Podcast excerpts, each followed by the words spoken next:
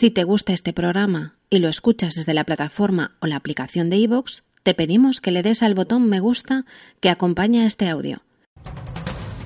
Rocío Baninkoff, el crimen de Alcácer, el asesino de la baraja, son casos que en su día ocuparon titulares y que Crónica en Negro repasa con los sonidos y testimonios de sus protagonistas.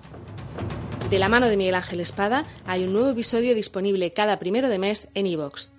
Y puedes seguirlo también en Facebook buscando Crónica en Negro y en Twitter en la cuenta arroba mespaznar.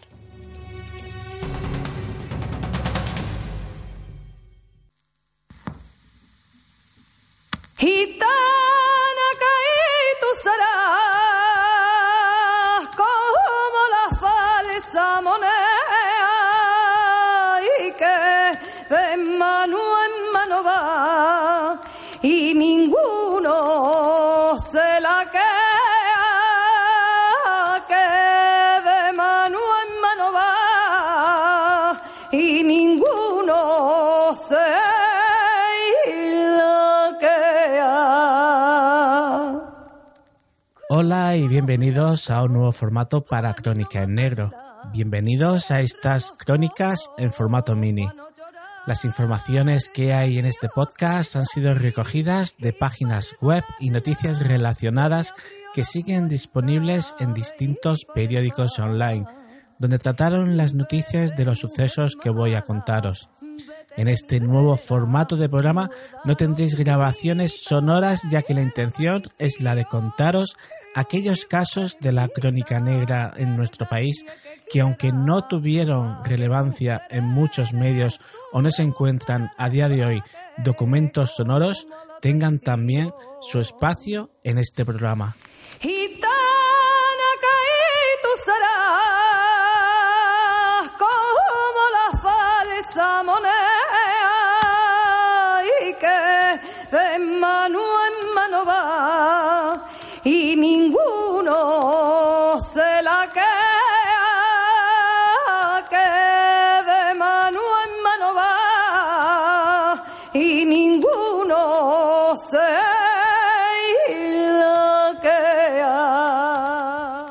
Manuela Sánchez Expósito era una madre de Tortosa que vivía desconsolada por la imposibilidad de encontrar a su hija desaparecida hacía ya nueve años. Todas sus esperanzas se habían agotado hasta el punto de que en junio de 1986 pediría ayuda a una vidente que solía participar en un programa de radio en Cataluña llamado El teléfono del más allá. Lo que nadie se podía imaginar es que esa llamada le llevaría a encontrar a su hija. La vidente, que mientras manejaba las cartas del tarot sintió un escalofrío por la espalda, le dijo a Manuela que su hija no se encontraba con vida. Lo más espeluznante de esta llamada fue que la madre de la desaparecida le dijo a la vidente que su hija había desaparecido hacía diez años, a lo que la vidente le increpó diciéndole que no. No hacía diez años, Manuela. Tu hija desapareció hace nueve. Y tu hija ha desaparecido porque ha sido asesinada. Tu hija está muerta. La madre no podía creer que le estaban contando, y la respuesta de la vidente solo dio pie a más preguntas que ésta no pudo responder. Pero en ese programa también participaba Jorge Colomar, un detective al que llamó la atención este caso y decidió ayudar a Manuela gratuitamente para solucionarlo. Manuela no podía permitirse contratarlo. Las palabras del detective dieron un alivio a la madre. Eso no tiene importancia, Manuela. Usted venga a verme, porque hay asuntos que merecen que se haga el trabajo sin cobrar.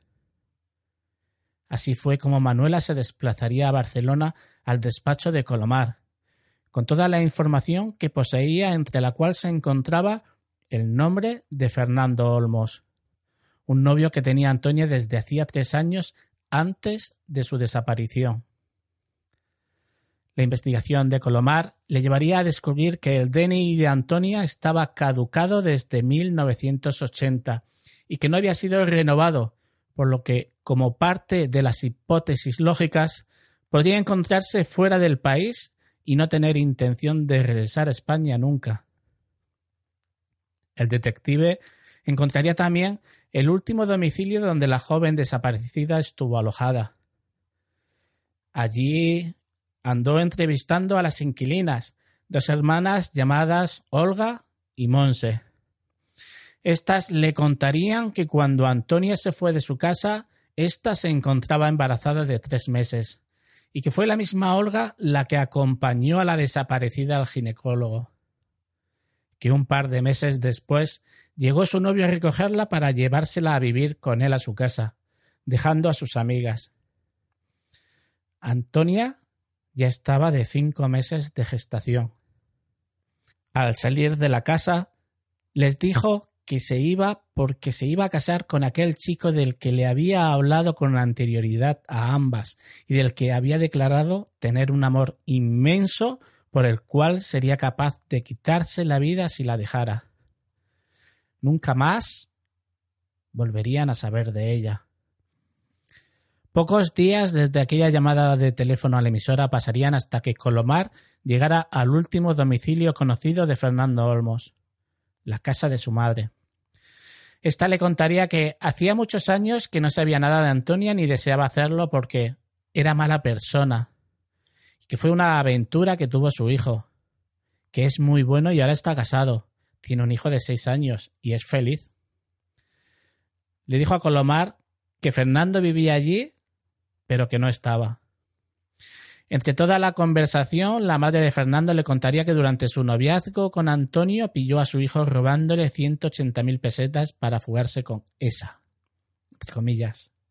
Dijo despectivamente y que le instó a dejar a Antonia y volver a la casa de su madre donde ella lo iba a cuidar como se merecía. Fernando volvió a casa un día después de que su madre le dijera esas palabras. Y lo haría solo. Antonia no volvería a aparecer en su vida. Pero el detective no cesó en su intento de dar con Fernando y esa misma noche volvería a aparecer por la casa encontrándolo allí. Pero este no sabía que Colomar había estado esa tarde ya allí hablando con su madre, y la versión no era la misma, ya que Fernando le fue diciendo que ella le había dejado robándole el dinero que había cogido de su madre, y que no volvió a saber nada más de ella salvo comentarios del cuñado de Antonia y de algunos amigos de Zaragoza que aseguraron que la habían visto por esa ciudad. Pero lo que más llamó la atención a Colomar fue cuando Fernando le dijo al detective ante sus preguntas sobre el embarazo que era mentira. ¿Te está gustando este episodio? Hazte fan desde el botón Apoyar del podcast de Nivos. Elige tu aportación y podrás escuchar este y el resto de sus episodios extra. Además, ayudarás a su productor a seguir creando contenido con la misma pasión y dedicación.